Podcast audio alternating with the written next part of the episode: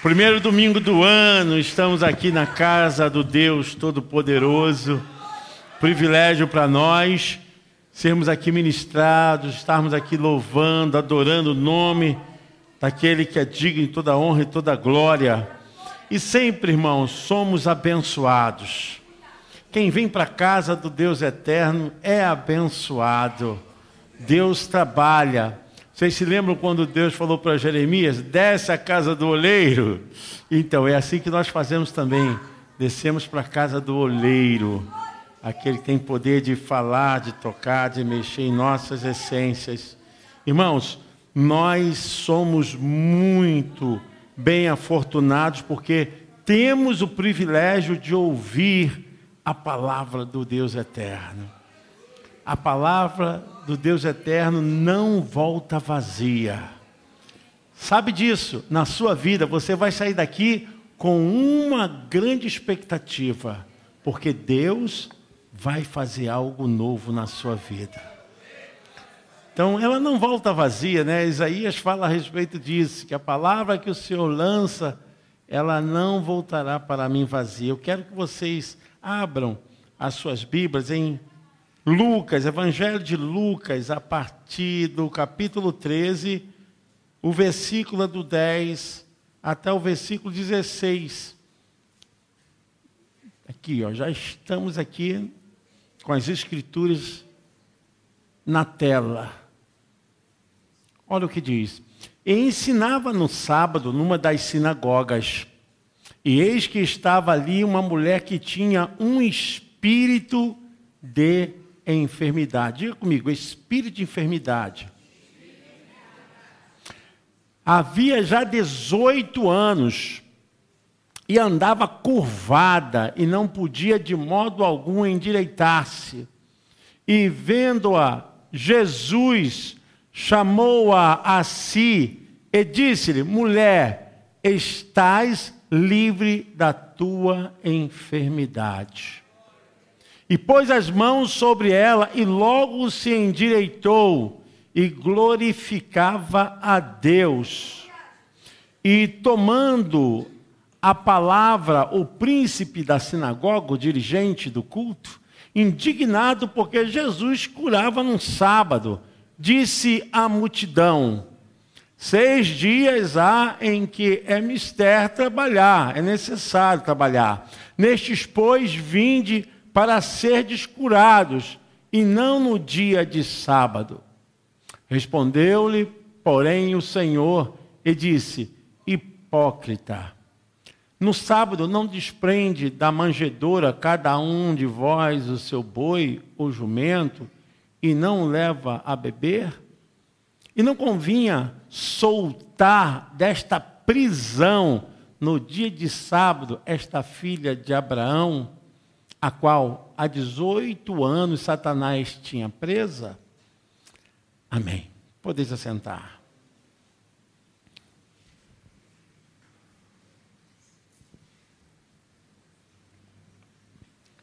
Para você entender a Bíblia, é necessário que você conheça as doutrinas de ensinamentos que elas trazem para o conhecimento do ser humano. E se você não conhece a doutrina do pecado, você dará pouco valor àquilo que Cristo fez, que ele realizou, o seu sacrifício. Se você não entender a doutrina do pecado, você vai banalizar a salvação, vai fazer pouco caso da obra expiatória de Jesus. Mas quando você tem o um entendimento do que é a doutrina do pecado e como o pecado afundou a humanidade numa desgraça, e em decorrência ao pecado, tudo isso em que nós vivemos foi afetado, o universo, o mundo físico, toda a estrutura de existência em todo o universo foi atingido, danificado. E quando nós começamos a entender essa obra que Deus, através do seu Filho, aniquilou o poder e a força da maldição do pecado sobre a humanidade. Antes, o pecado, sobre a regência de Satanás, dominava as mentes humanas. As pessoas estavam debaixo de um cativeiro de maldição. Por isso que a Bíblia diz que olhando Deus até a terra, não viu um justo sequer. Romanos capítulo 6, versículo 23. Nós encontramos isso. Mas depois que então a graça chegou, a graça, um favor imerecido. O que é graça? É algo que nós não merecemos, mas precisamos. E isso foi ofertado com a morte de Jesus. Por causa da sua morte, nós fomos curados. A maldição que estava sobre a humanidade, que estava perpetuada perpetuada eternamente sobre a humanidade, foi então quebrada, anulada, desfeita pelo poderoso sangue de Jesus. Eu quero que você entenda porque esse texto evoca justamente essa compaixão de Deus para entrar em ação, para anular essa força maldita que está sobre a humanidade. Querendo ou não, direto ou indiretamente, a humanidade foi afetada por Satanás por causa do pecado. O pecado hoje assola em todos os níveis. Não adianta você achar que pessoas estão vivendo sem receber essa franquia de Satanás. Em todos os cantos, classe pobre, classe média, classe rica, em todos os lugares, em grandes casarões, em palácios, em barracos, o pecado está cesseando a vida humana, a sociedade, trazendo desgraça, porque é a função do pecado justamente levar o homem à escravidão, à maldição. A maldição. Eu quero que vocês entendam porque o texto é muito claro em falar que nesse caso, Jesus estava numa sinagoga, que era um lugar de culto, como esse. Só que não era desse tamanho, mas era uma sala menor, mas aonde eles cultuavam, aonde eles também ensinavam, onde eles também liam a Torá, a, a, também a revelação da Bíblia hebraica. Eles tinham todo o conhecimento e além disso tinha também a disciplina, a ética, ensinamento de punho civil, moral. Então, a sinagoga era um lugar realmente que Deus trabalhava no meio do povo judeu, porque isso aconteceu por causa do cativeiro. Eles não tinham mais templo, não tinham lugar para adoração. Então, a sinagoga era um lugar apertado onde eles se reuniam para ali não perderem a cultura, os costumes e a vida espiritual. E Jesus estava justamente naquele dia de culto na sinagoga. O texto diz: e ensinava no sábado numa das sinagogas. Ali tinha o dirigente, o príncipe, o responsável, o líder, para estar ministrando.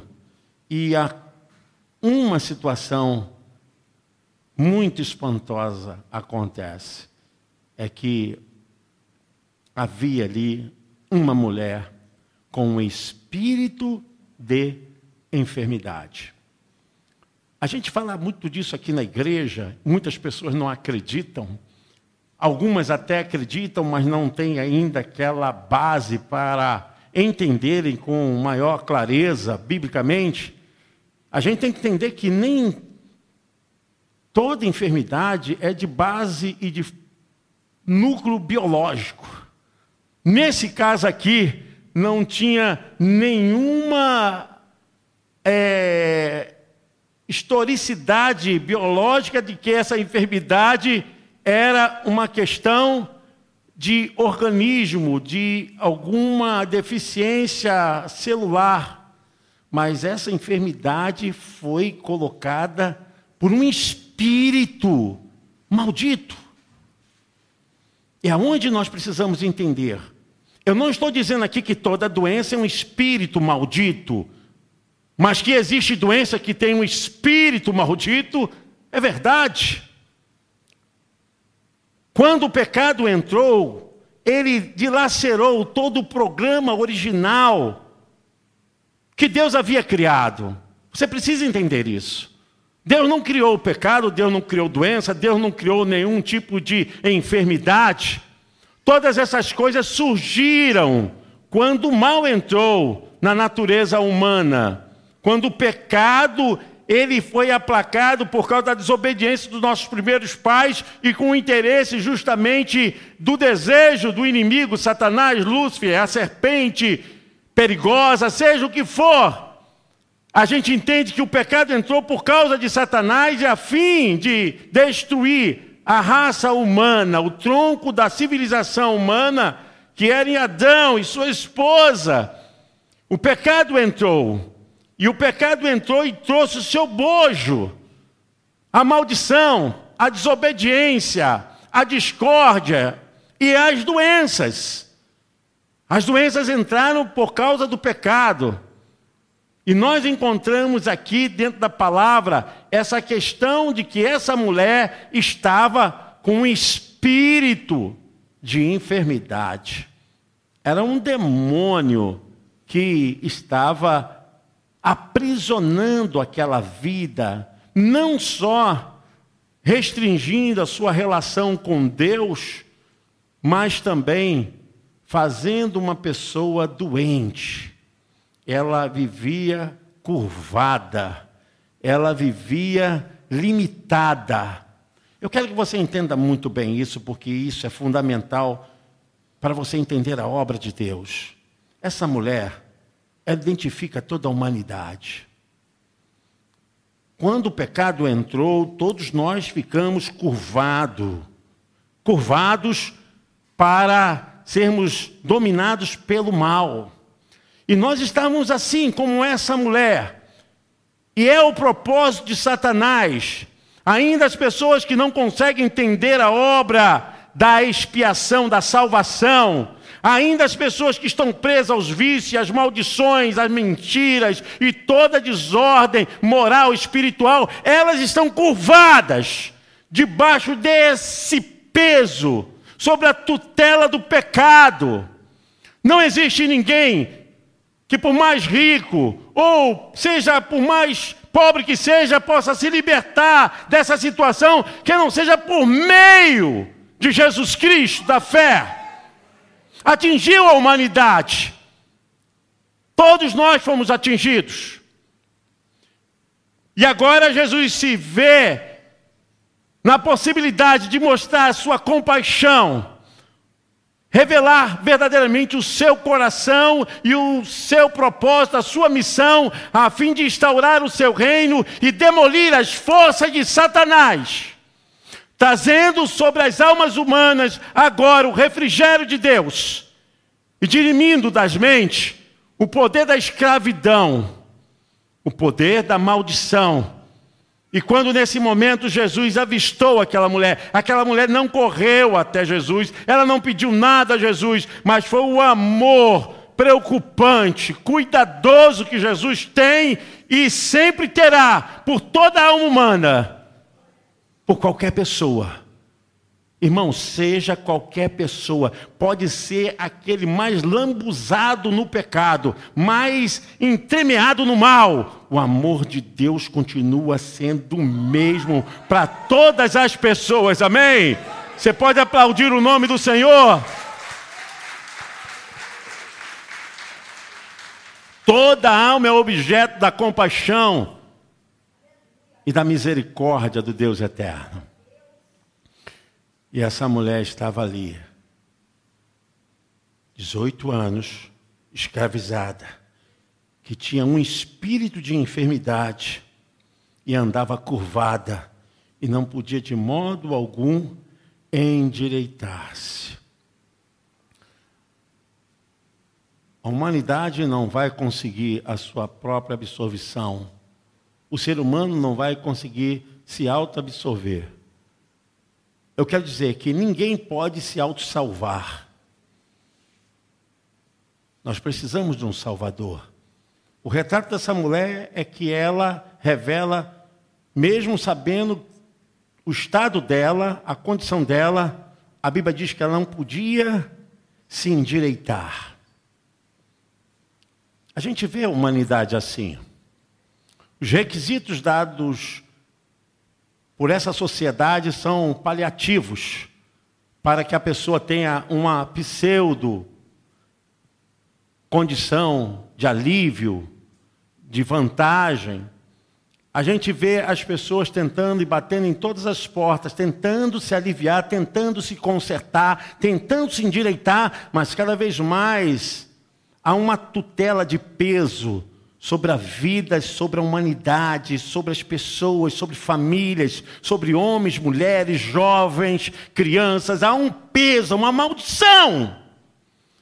Satanás, ele organizou para que as pessoas se sintam assim e não têm condições de se libertar se não for por meio de Jesus Cristo, da fé.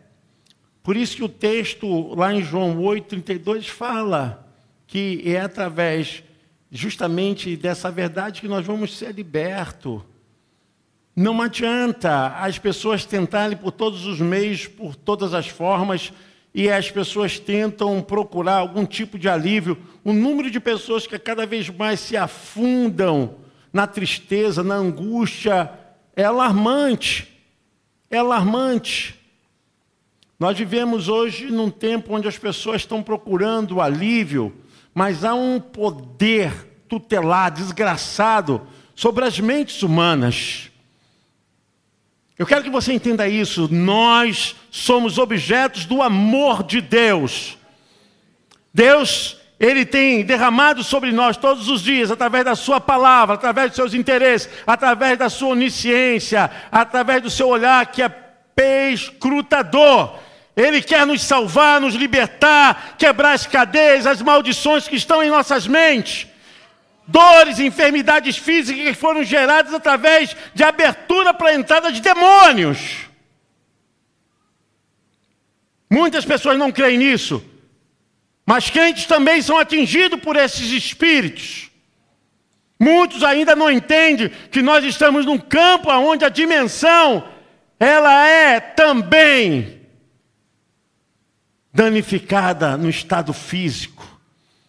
Não só no estado espiritual, emocional, mas no estado físico. Esse texto é muito claro, ela estava indo para a casa de Deus. Ela estava buscando a Deus. Ela estava procurando a sua bênção, a sua vitória. Eu não digo que você não vai encontrar a sua bênção, a vitória em outro lugar. Mas é muito claro que o sentido do interesse de estar na casa de Deus é a fonte de todo poder, de toda graça para a libertação. Creio que essa mulher estava insistindo em ir para a casa de Deus, apesar que o nível de intimidade na sinagoga para as mulheres era um pouquinho mais atrás do que o dos homens. Isso prova o seu interesse além de evocar o desejo de quebrar na sua mente esse preconceito judaizante, mas ela estava ali indo para a casa de Deus. É muito fácil você receber conselhos enquanto as pessoas estão te empurrando para o pecado, para o erro. É muito fácil quando as pessoas dizem, já fique em casa, não se preocupe com isso não. Isso são pensamentos para desconstruir aquilo que Deus tem para a sua vida. Eu quero que você entenda que, ainda que seja difícil, e por mais que isso seja um processo de tempo, ainda há poder e a graça, a libertação na casa de Deus. Não desista, meu irmão. Às vezes há um espírito que tenta desarmonizar, tá?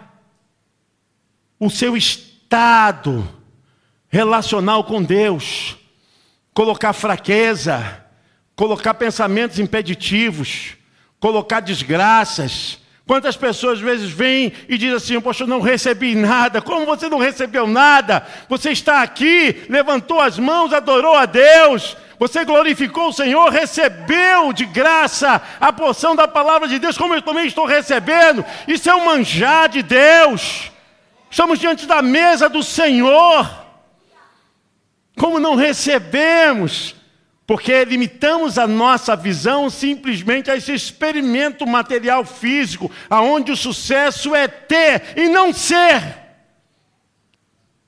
Quando Jesus vê aquela mulher possuída de uma vontade tremenda de se libertar, o que estava nela, médicos, terapeutas, não poderiam fazer o milagre.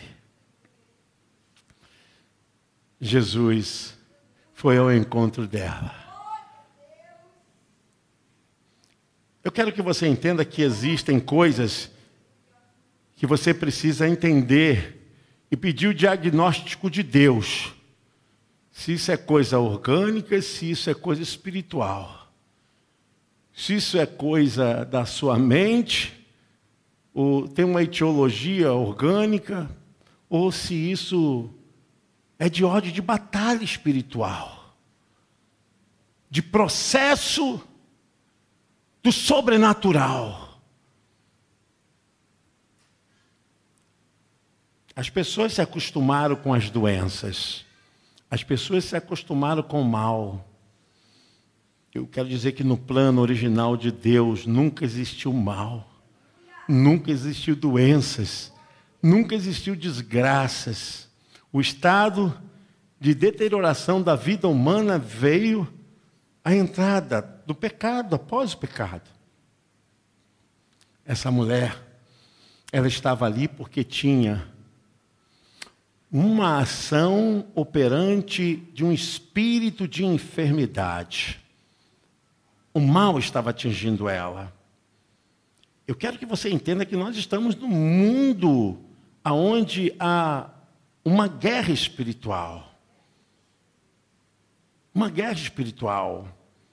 Sinceramente, um tempo atrás, e vinha falando isso com os irmãos que aqui ficam comigo durante o expediente da igreja, vamos orar por nós, não podemos aceitar essa doença, não podemos aceitar isso.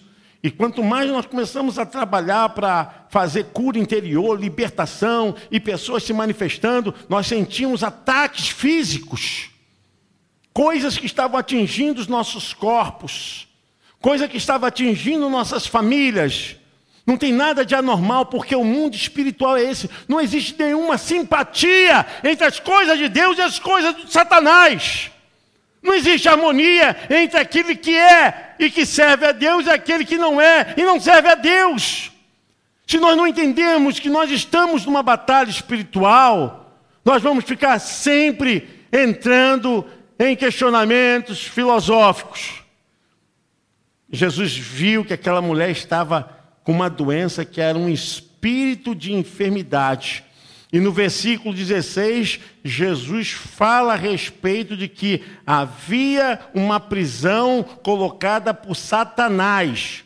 O texto diz: E não convinha soltar desta prisão no dia de sábado esta filha de Abraão, a qual há 18 anos Satanás mantinha presa.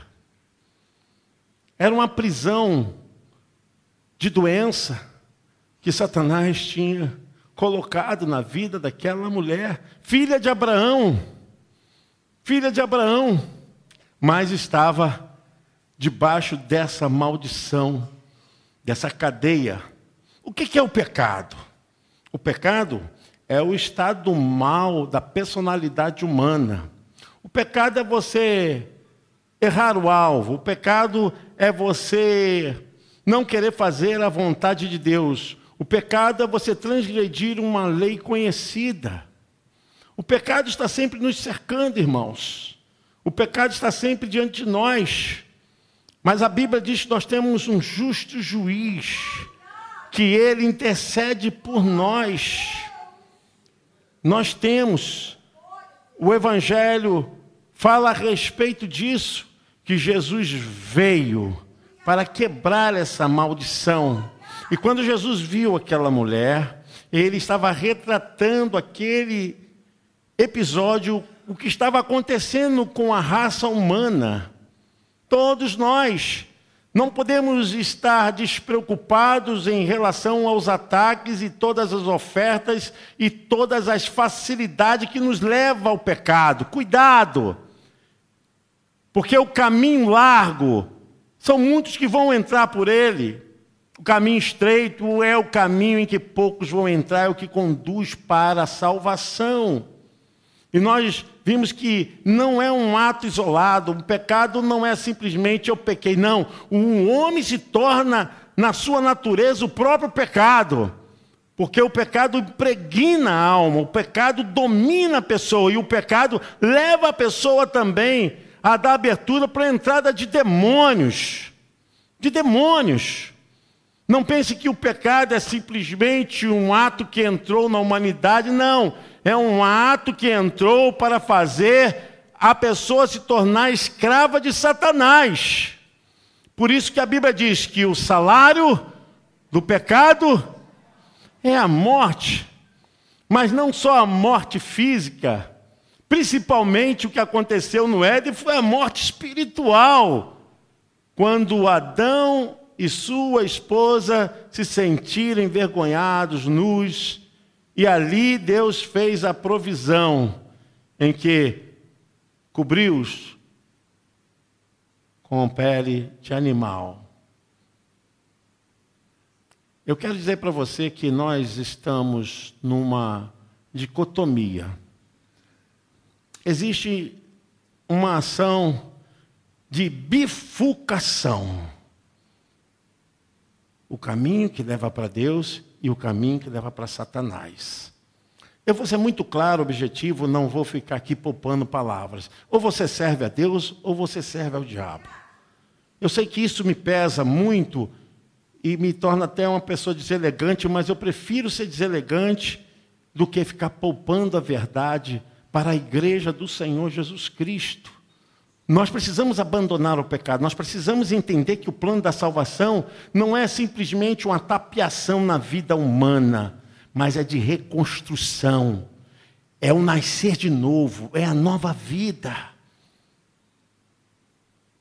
Hoje nós estamos vivendo um tempo que aquele que realmente não serve a Deus não vai aguentar as pressões Satanás está jogando sujo, Satanás está rebanhando as pessoas, Satanás tem todos os truques, todas as ações para iludir, para tentar enganar. Ele está trabalhando para isso, para até enganar os fiéis da casa de Deus. Está fazendo de tudo para isso. Não pense que é só com as ovelhas, não. Nós, pastores, também devemos ter cuidado de preservar nossa vida espiritual. Cuidado no que fala, no que vive, nós precisamos cuidar tanto, tanto quanto as ovelhas do pastoreio do Senhor Jesus. E muito mais, porque ele persegue para destruir mesmo os líderes. Porque fazendo com que o pastor seja ferido, o rebanho se espalha. Olha, quando Jesus viu aquela mulher, ele viu o retrato da humanidade perdida. Mas a Bíblia diz que ele se encheu de compaixão. Mas não pensa que vai ser fácil. Nunca foi fácil servir a Jesus, nunca foi fácil você andar na presença de Deus. As pessoas pensam assim: ah, eu vou para a igreja e agora vou me batizar, está tudo bem, tudo tranquilo. Não, não pense que é fácil. Servir a Jesus não é fácil. Negue-se a si mesmo, toma sua cruz e siga-me.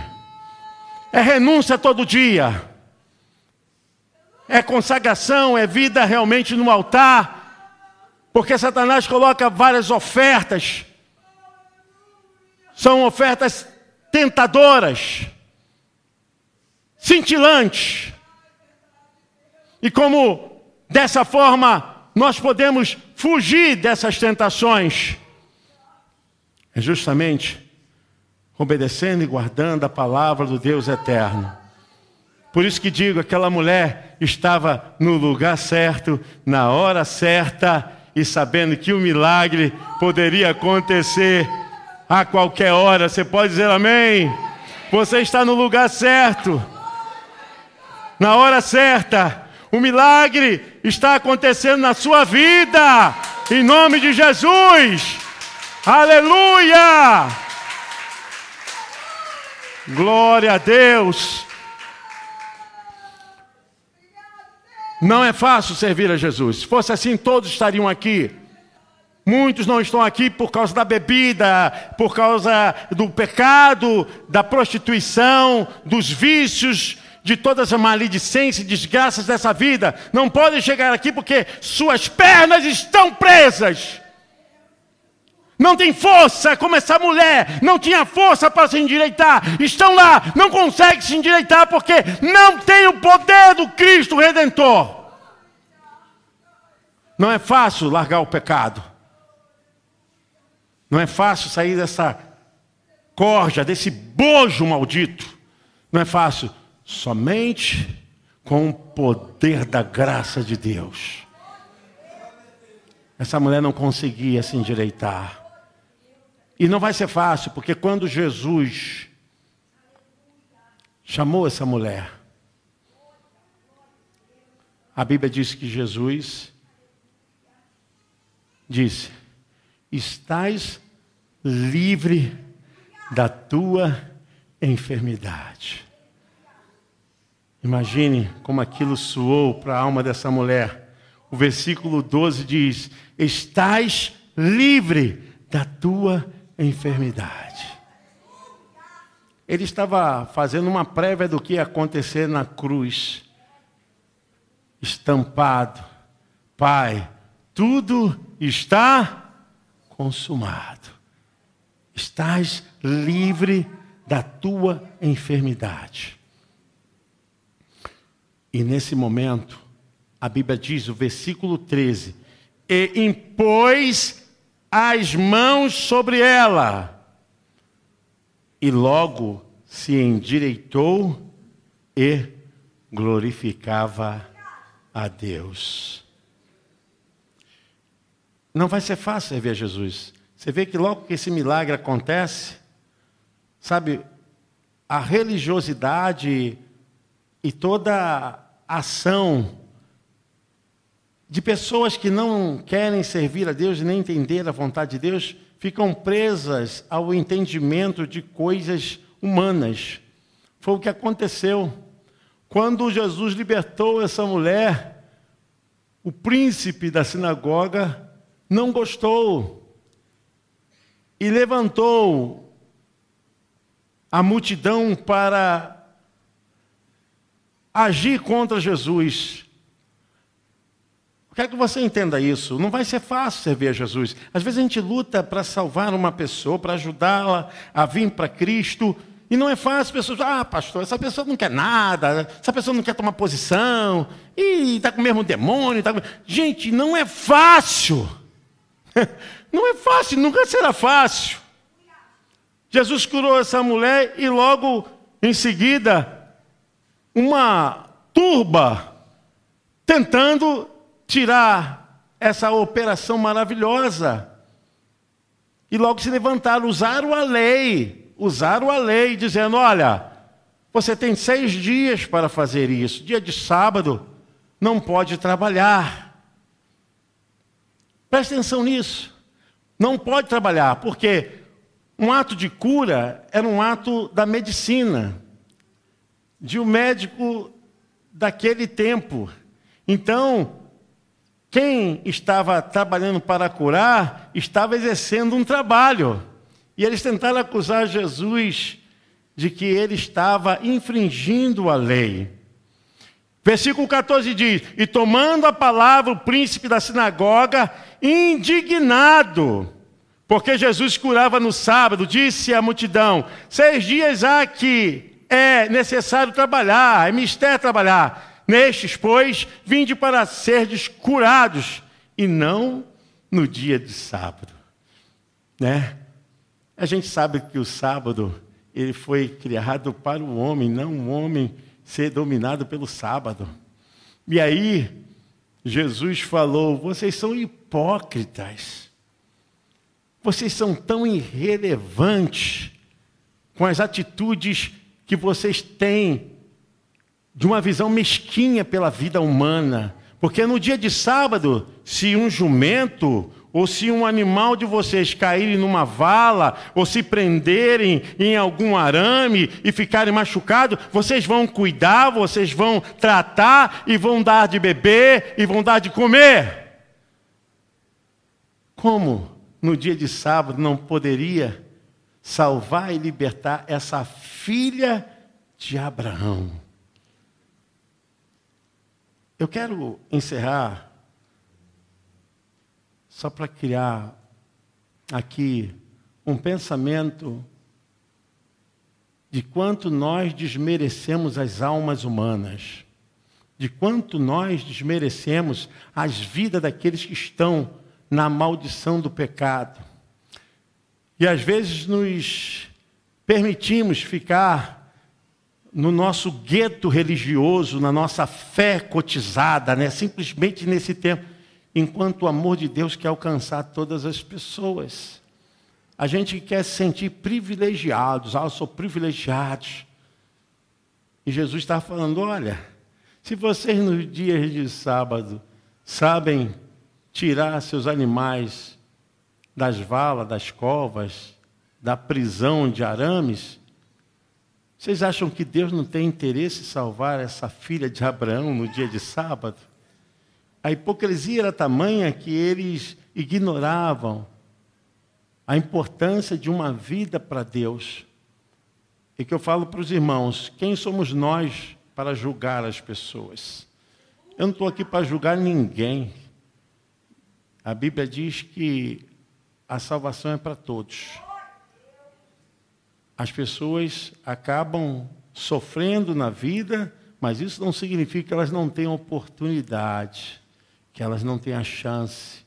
Isso é graça, misericórdia. E o texto diz, o versículo 16: E não convinha soltar desta prisão, no dia de sábado, esta filha de Abraão, a qual há 18 anos Satanás mantinha presa? Satanás se mantinha presa essa filha de Abraão. Eu quero, em nome de Jesus, declarar para a igreja do Senhor que é tempo de cura, de libertação, é tempo de nós colocarmos diante de Deus aquilo que nos atinge, que nos afeta, é tempo de libertação. Há quantos anos você tem carregado isso?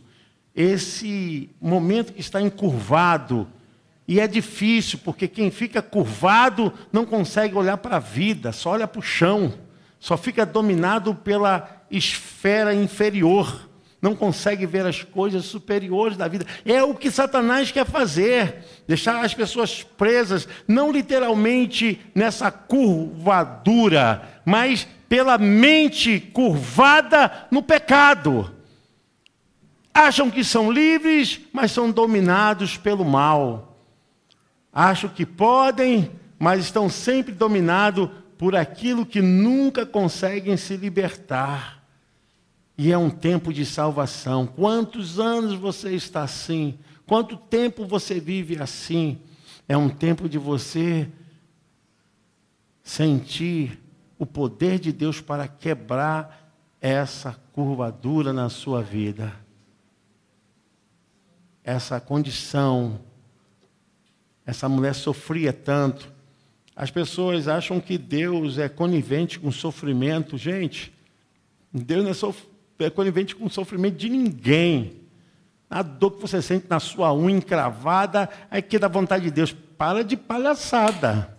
Nunca foi. Nunca será. Deus não é conivente com o sofrimento de ninguém. Isso está agora permeado na face da terra porque o mal está aí. E nós temos que lidar com essas coisas, mas precisamos entender que aquilo que acontece com pobre acontece com rico. Aquilo que acontece com crente acontece com não crente. A diferença é do pobre, do rico, do crente e não crente, é que aqueles que têm Deus sabem muito bem aonde pode buscar para vencer todas essas questões. Uma certa feita eu estive numa pousada e o dono, sabendo que eu era pastor, e começou a falar da Bíblia. E é muito bonito falar da Bíblia. Muito bonito. Agora, o importante é você viver a Bíblia. E de repente ele pediu licença, acendeu um charuto e estava ali, e botou um uísque. Ele falou: Olha, eu não consegui ficar dentro da igreja porque eu gosto de fumar, eu gosto de beber. Aí eu falei: Esse teu encontro com esse Jesus pode ter sido no início um encontro muito maravilhoso, mas não foi suficiente. Porque aquele que tem realmente uma fé em Jesus não fica preso debaixo desse tacão. Paulinho, pode colocar aí João 8, 32, depois vamos ver o 36. Quem encontra-se com Jesus se liberta e se liberta de verdade. João 8, 32, há uma revelação do próprio Senhor Jesus Cristo. E conhecereis a verdade, e a verdade o versículo 36. 36, Paulinho. Se, pois, o Filho vos libertar, você pode aplaudir o Senhor?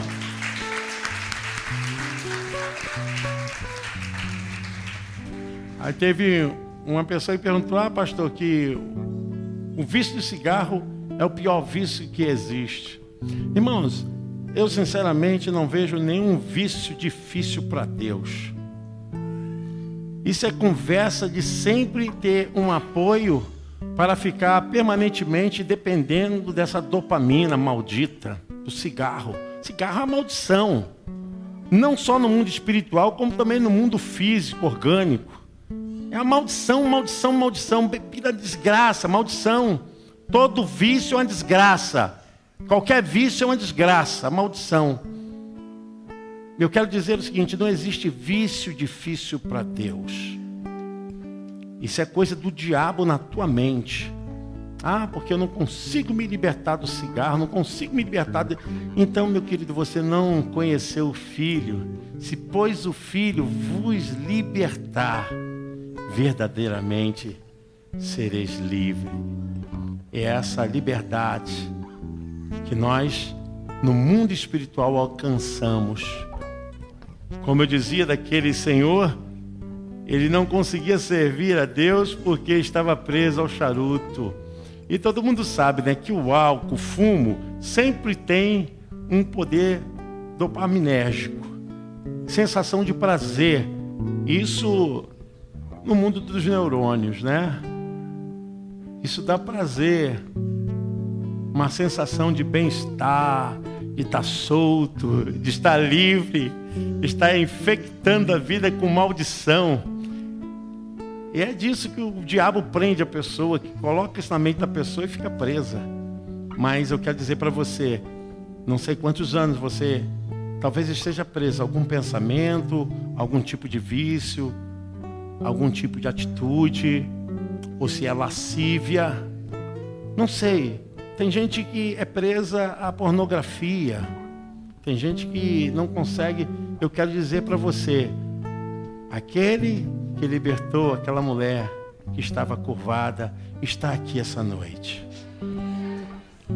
E nos liberta, não só vocês, mas também a mim e a qualquer um que busca. Porque ninguém aqui é melhor, mas ninguém também aqui é pior. Nós estamos no mesmo patamar, nivelamento daquilo que pode ser atingido na humanidade. Mas eu quero que você entenda que você tem que ter uma decisão. Fique de pé em nome de Jesus. Quero orar por você. Quero interceder por sua vida. Antes de você tomar a ceia do Senhor, sabe?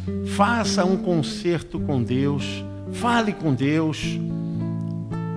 E se possível, essa mensagem depois vai ficar na rede social. Pega lá, escuta novamente. Olha, eu quero aprender o que o pastor falou. Quero... Vocês não têm um dever de saberem tudo sobre a Bíblia, não. Isso é para mim e para quem é pastor.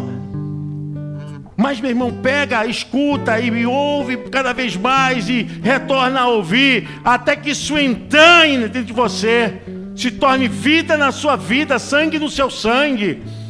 Porque é essa repetição que vai te levar à persuasão, escutando, ouvindo, obedecendo a palavra de Deus. Não, não fique só aqui nesse campo do agora, não. Depois vai ficar lá, dentro da rede social da igreja, vai ficar nos grupos. Pegue, escute, entenda, traga para a sua vida, ore a Deus, faça um propósito com Deus para quebrar essa maldição.